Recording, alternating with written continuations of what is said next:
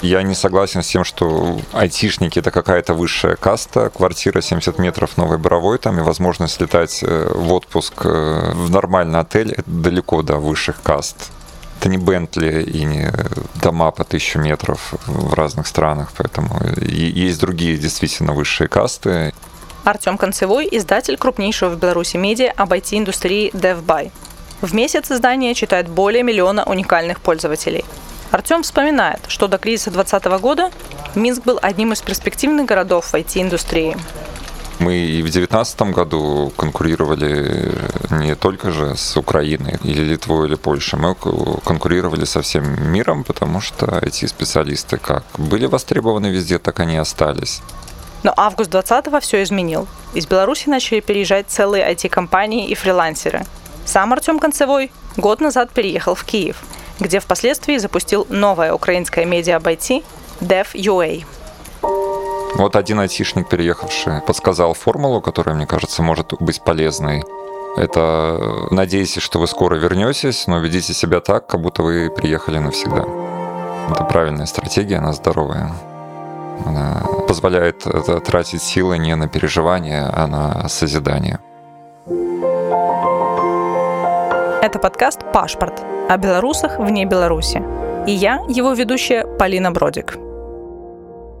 Украинская IT больше, стартапов больше, людей больше, но, мне кажется, белорусская IT росло быстрее, и у нас был лучший пиар, чем у Украины.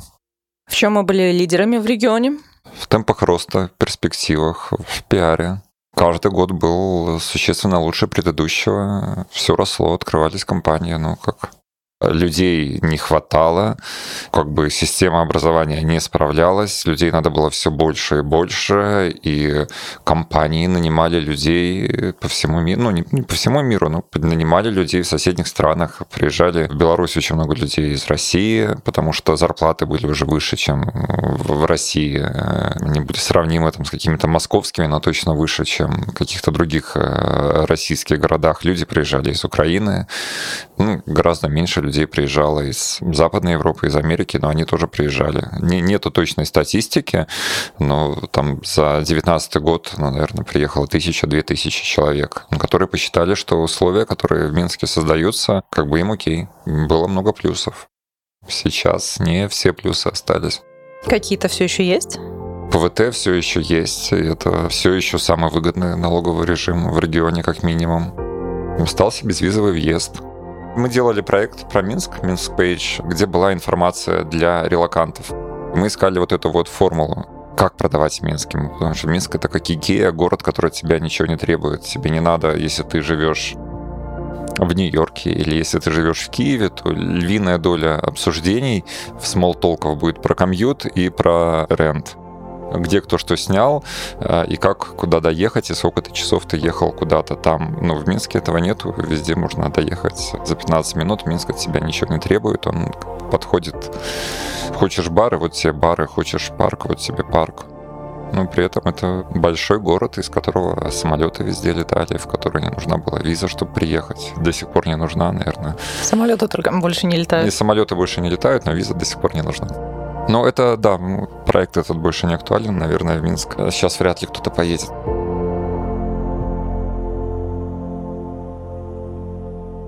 Еще с началом протестов 300 работающих в Беларуси IT-компаний подписались под открытым письмом. Они заявили о намерении вывести из страны бизнес, если не прекратится насилие со стороны силовиков и не пройдут новые выборы. Как пишет Forbes, по оценке SEO Rocket Data Дарьи Даниловой, в итоге из-за событий в стране уехали около 15% разработчиков, а из топ-менеджеров IT-компаний, цитирую, уехали, наверное, все. Куда сейчас едут белорусские айтишники? Ну, как-то можно применить только здравый смысл и предположить, что в основном они едут в Литву, Польшу и Украину. Но статистики нету, потому что все с марта 2020 года как перешли на удаленку, и так и остались. Поэтому они, в принципе, могут ехать куда ковидные ограничения позволяют и продолжать работать на свои белорусские компании. И в какой момент они становятся переехавшими, наверное, когда они сами решают, или когда они переоформляются на юрлицо в другой стране, или ищут работу в местной компании. То есть пока ковид не дает понять какую-то статистику. Когда люди ездили зимовать в Таиланд, никто же не говорил, что они приехали, релацировались, хотя он работал там долго, месяцами с другой стороны. Сейчас пока, ну, как бы этот, этот процесс э, движется, и он э, даже не подошел к своему зениту, он все еще продолжается. Но резонно, опять-таки, предположить, что те страны, которые подсуетились, и те, которые, как э, говорит Чалы, мародерствуют на наших белорусских проблемах, э, они вот как бы основное количество IT-специалистов э, получают. Те, которые создали условия, которые меньше всего условий создала Украина, больше всего, наверное, Польша. Где... Ну, слава богу, что хоть кто-то мародерствует. Ну, слава богу, не слава богу, ну, как бы it depends. Я же говорю не, не про гуманитарную миграцию, я говорю про бизнес-иммиграцию. Ну, то есть создать условия, спасибо всем этим прекрасным странам за то, что помогают, но у них, э, когда они перевозят айтишников, тоже надо понимать, есть а, вполне себе меркантильный интерес в этом. Они как бы, ну, тоже в плюсе. Ну, это win-win situation. Для этих стран и для людей, которые приезжают, да, это win-win для будущего белорусской IT-индустрии, ну, наверное, не, нельзя так радостно говорить, что это вот позволяет сохранять, и все эти люди потом вернутся. Очень много людей, организаций, медиакомпаний э, работало над тем, чтобы э, люди как можно меньше уезжали из Беларуси, чтобы в Беларуси были условия для работы. И как бы 2020 год эти все усилия слил в унитаз. Этот имидж, он очень долго создавался, его было очень непросто создать, его больше нет. Чего не хватает в Украине для IT-сектора из того, что предложила Польша и Литва? В Польше можно получить визу и работать. Ну, для айтишников в Украине тоже понижен зарплатный порог и увеличена квота?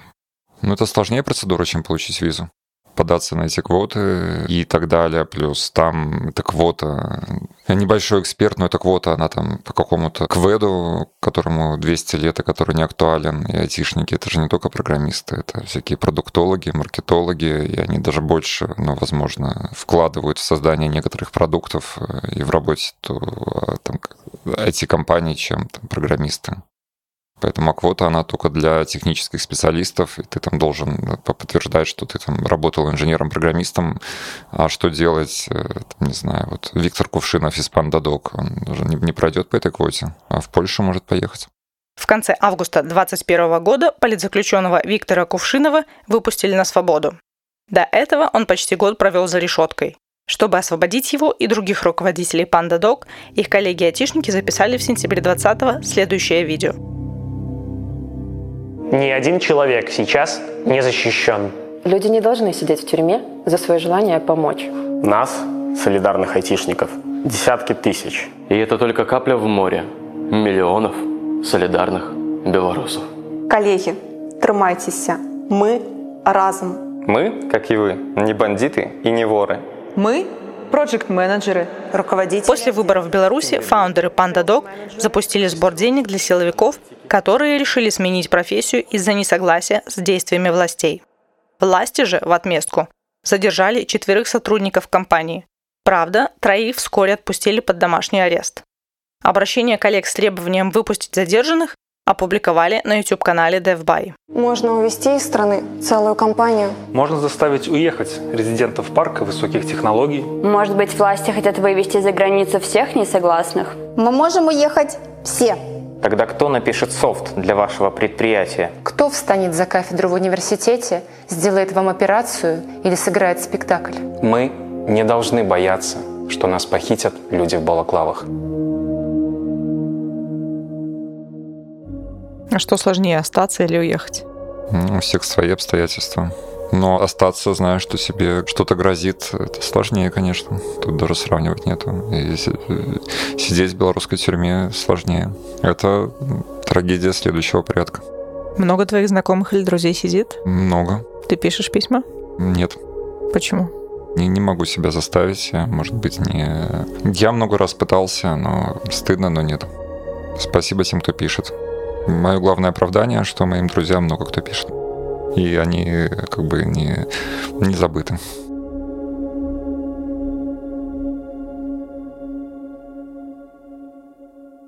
По данным министра цифровой трансформации Украины Михаила Федорова, в этом году уже переехало около 40 белорусских IT-компаний. Это приблизительно 2000 сотрудников.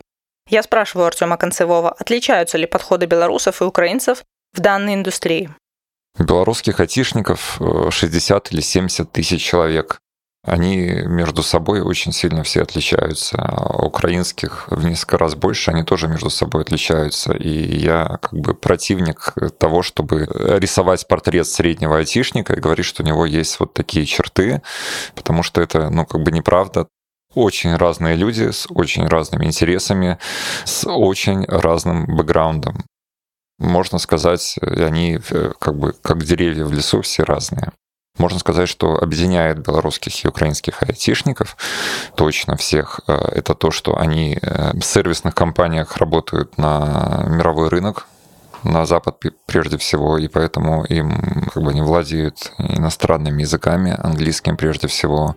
Они э, работают по международным системам менеджмента, международным методологиям, конкурируют за заказы со всем миром, поэтому они очень-очень глобализированы они уже с, как бы индустрия началась э, одновременно, как началась независимость наших стран, и с тех пор она растет, и она уже доросла до того, что она, что в ней появляются такие кадры, которые могут создавать продукты мирового уровня и конкурировать э, с кем угодно. То есть э, и Беларусь, и Украина заняли какое-то место в этой пищевой цепочке, это место очень высоко.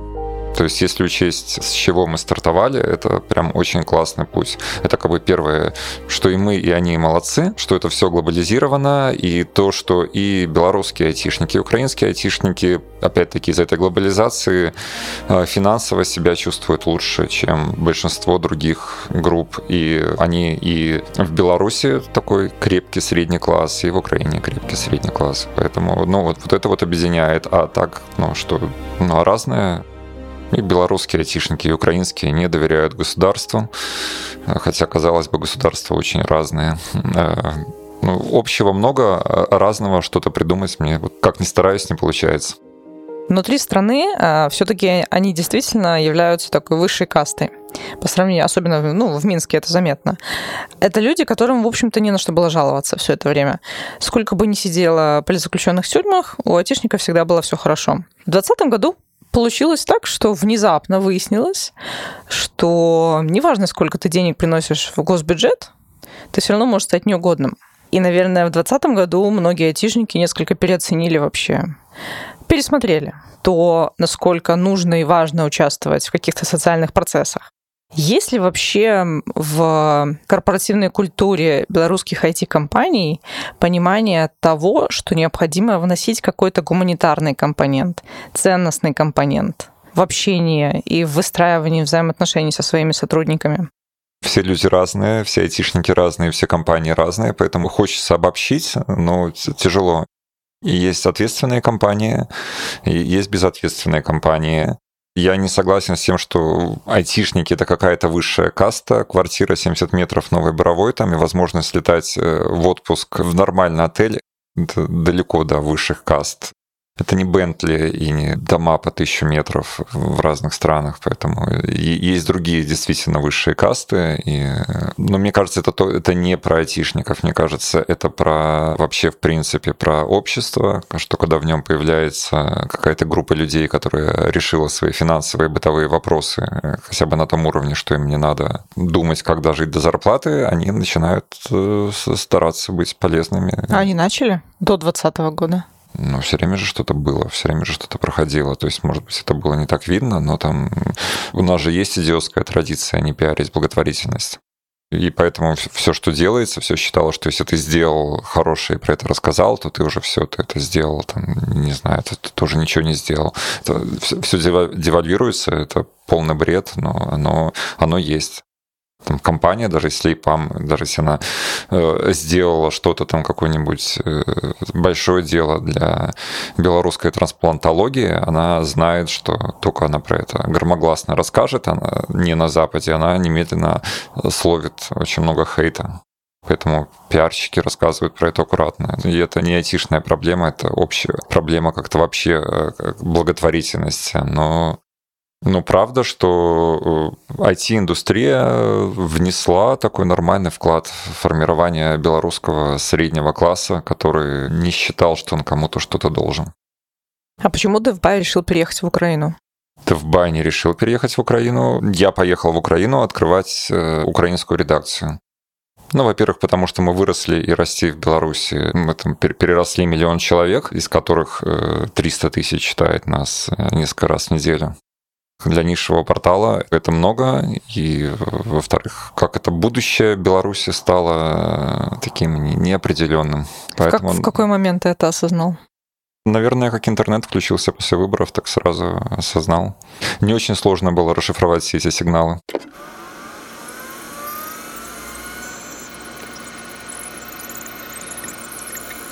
Летом 21-го Артем Концевой с командой запустил в Киеве медиа DevUA. Проект взяли украинцев, среди которых, в частности, бывший редактор отдела Лига Тек Станислав Юрасов –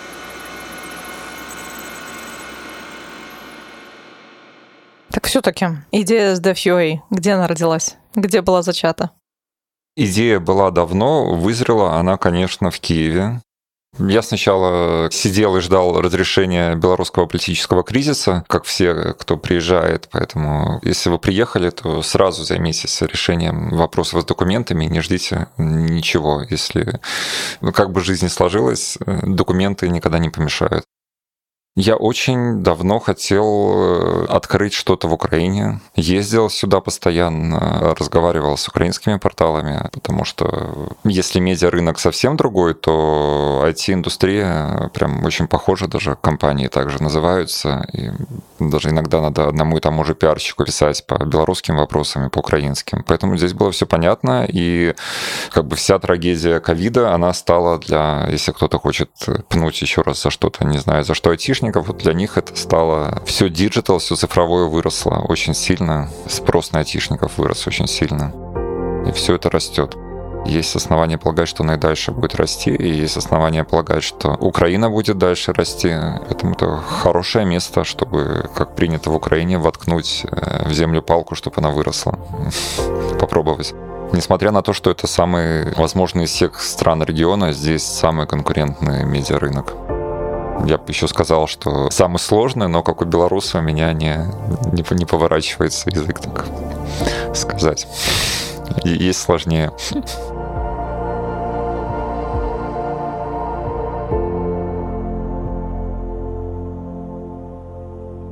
Как быстро тебе удалось справиться с трудностями переезда, и в какой момент ты собрался с мыслями и силами для того, чтобы а, начать думать о стратегическом развитии? Переехал я в начале сентября, и мне кажется, где-то к апрелю переезд, э, бытовые вопросы и вся остальная ситуация э, занимали мою голову не так сильно, но оставалось время уже, чтобы попланировать и поработать. Ну, то есть где-то полгода мне надо было мне кажется, это много, не, не, не ждите так, э, быстрее надо. Ну, в смысле, ну, лучше сразу. У многих в голове остаются такие крючки, зацепки, привязки к дому, которые позволяют думать, что, наверное, вот действительно сейчас закончится, мне не нужно там решать какие-то вопросы в ближайшее время, и оно просто сейчас быстро все пройдет, и можно будет вернуться. Какие-то символические вещи, типа там нераспакованный чемодан в течение нескольких месяцев. Ну, ты же просто в отпуск приехал, тебе не нужно его целиком распаковывать и развешивать вещи. А, или там какие-то вещи с, с квартирами, с домами, которые остались там. Были у тебя какие-то символические такие ментальные штуки, за которые ты цеплялся для того, чтобы показать самому себе, себе, что скоро ты вернешься, и вот не нужно даже париться для того, чтобы там завершать какие-то дела. Я пока дела на, на самом деле не завершал. То есть ты еще не эмигрировал? Ну, как бы эмигрировал, как сейчас модно говорить, временный релакант, не эмигрант. Но дела, я этот момент себе как-то его оформил Фейсбуком, когда я написал, что Current City, Киев, Украина. 17 июня, когда мне надо было уже, ну, я, я не мог оставаться полностью вне социальных сетей, и мне надо было запускать новое медиа, и мне надо было как-то знакомиться с людьми, они должны были находить меня в Фейсбуке, в Телеграме, и там не могло стоять, там, что обычно стоит у всех белорусов. Вот тогда я как-то по фейсбучному переехал, но бытовые вопросы я толком не решал. Квартира стоит, туда надо просить кого-то приезжать, поливать цветы. Э, на, на даче работает интернет, я езжу на машине с белорусскими номерами, у меня работает белорусский номер, и в машине лежат ключи от квартиры, ну, поэтому э, как бы оно там на паузе. Даже на даче кто-то траву стрижет, но это надо, потому что если не стричь, то штраф дадут. Там прекрасный сельсовет, я не хочу с ними никак ругаться.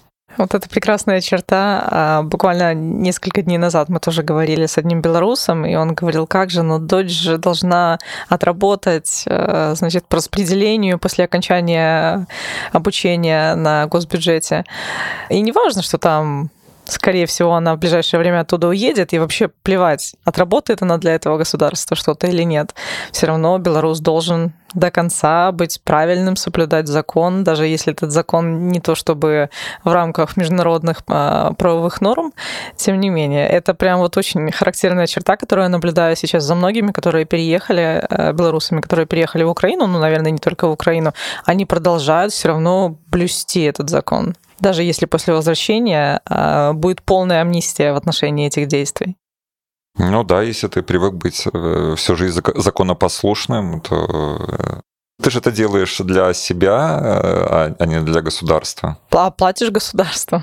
Ну не, ну я не про платишь государству, я про стрижешь траву там или как-то подчиняешься каким-то правилам, к которым привык подчиняться с которыми согласен был и которые не вызывали никакого э, проблемы. Потому что там какие-то новые сейчас правила, они, наверное, больше для тех, кто... Не знаю, соблюдать законы — это хорошая привычка, чтобы не было, хорошо ее иметь и э, развивать. А в Украине в том числе не хватает. Это называется правовой нигилизм здесь. Да, да. Но, но возможно, нам стоит немножечко перенять. Ну, конечно, правового нигилизма есть э, свои плюсы, но с ним сложно строить институты тем людям, которые пытаются их строить, а без институтов не, не, не будет никакой Украины, ни Беларуси, и вообще будем, если живы, то жить где-то далеко, а не хочется. Мне кажется, ну, этого есть плюсы, но а в целом это плохо, на мой скромный взгляд. Как твоя семья пережила переезд? Ну, я думаю, благополучно.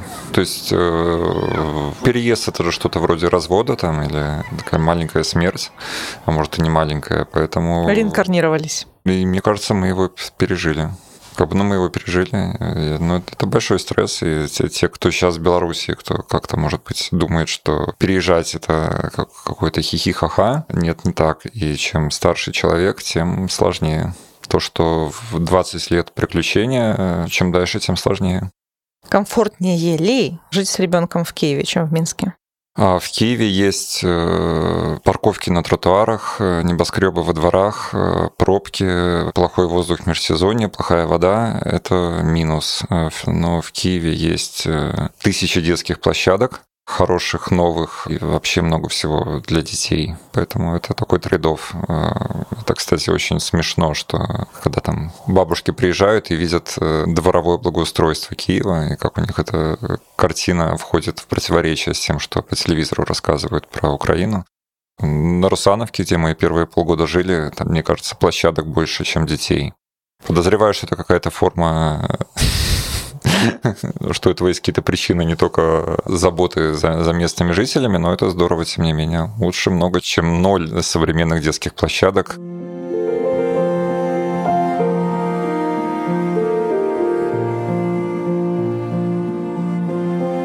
Хотелось, чтобы было поменьше вот этого и киевского ощущения большого города. Был, был горизонт, и была вода, и Русановка прекрасный район, где все это есть. Отлично, чтобы жить с детьми. Много вкусных ресторанов.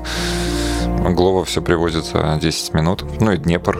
Дедушка вырос в деревне на Днепре, поэтому вода сначала из, из Свислочи сечет в Березину, потом из Припять в Днепр, не помню, или сразу в Днепр. Но, в общем, если кинуть палочку в, в Минске, то в Киеве, до Киева она шутка доплывет. Поэтому есть какая-то физическая связь с домом.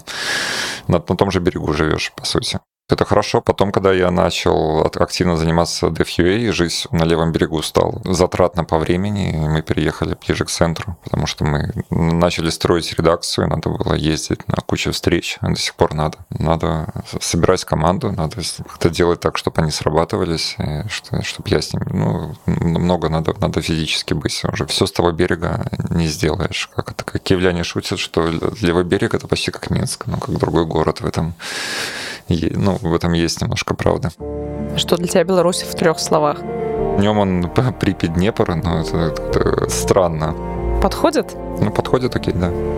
На Сити-Доге есть рубрика «Как это любить». Угу. Как любить Беларусь, по-твоему? Очень просто. Мне кажется всем очевидно, что белорусы очень свою страну любят. Да, и как бы мы все считали, что нет, и как бы даже название этой рубрики «Как это любить», оно как бы намекает, что вопреки там всему вот этому, там тут есть что любить, посмотрите, какая красивая руина. Ну, это название, ну, оно, его надо обновить, оно больше не актуально легко Беларусь любить, и белорусов легко любить, и никакого усилия прилагать не надо. В Украине есть горы, есть море, и все есть, и все прекрасно, но нет белорусского севера, нет есть во многом очень похожие регионы, есть очень похожая история, есть много людей, с которыми у себя много общего, исторического в том числе, почти со всеми, by the way. А, но нет белорусского севера, нет каких-то белорусских черт.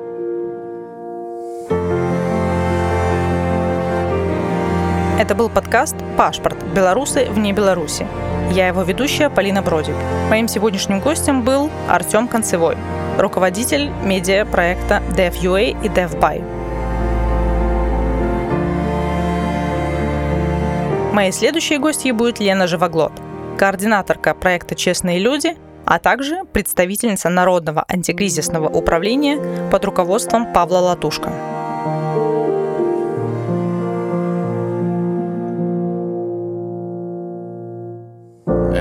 Подкаст создан при содействии Фонда поддержки креативного контента.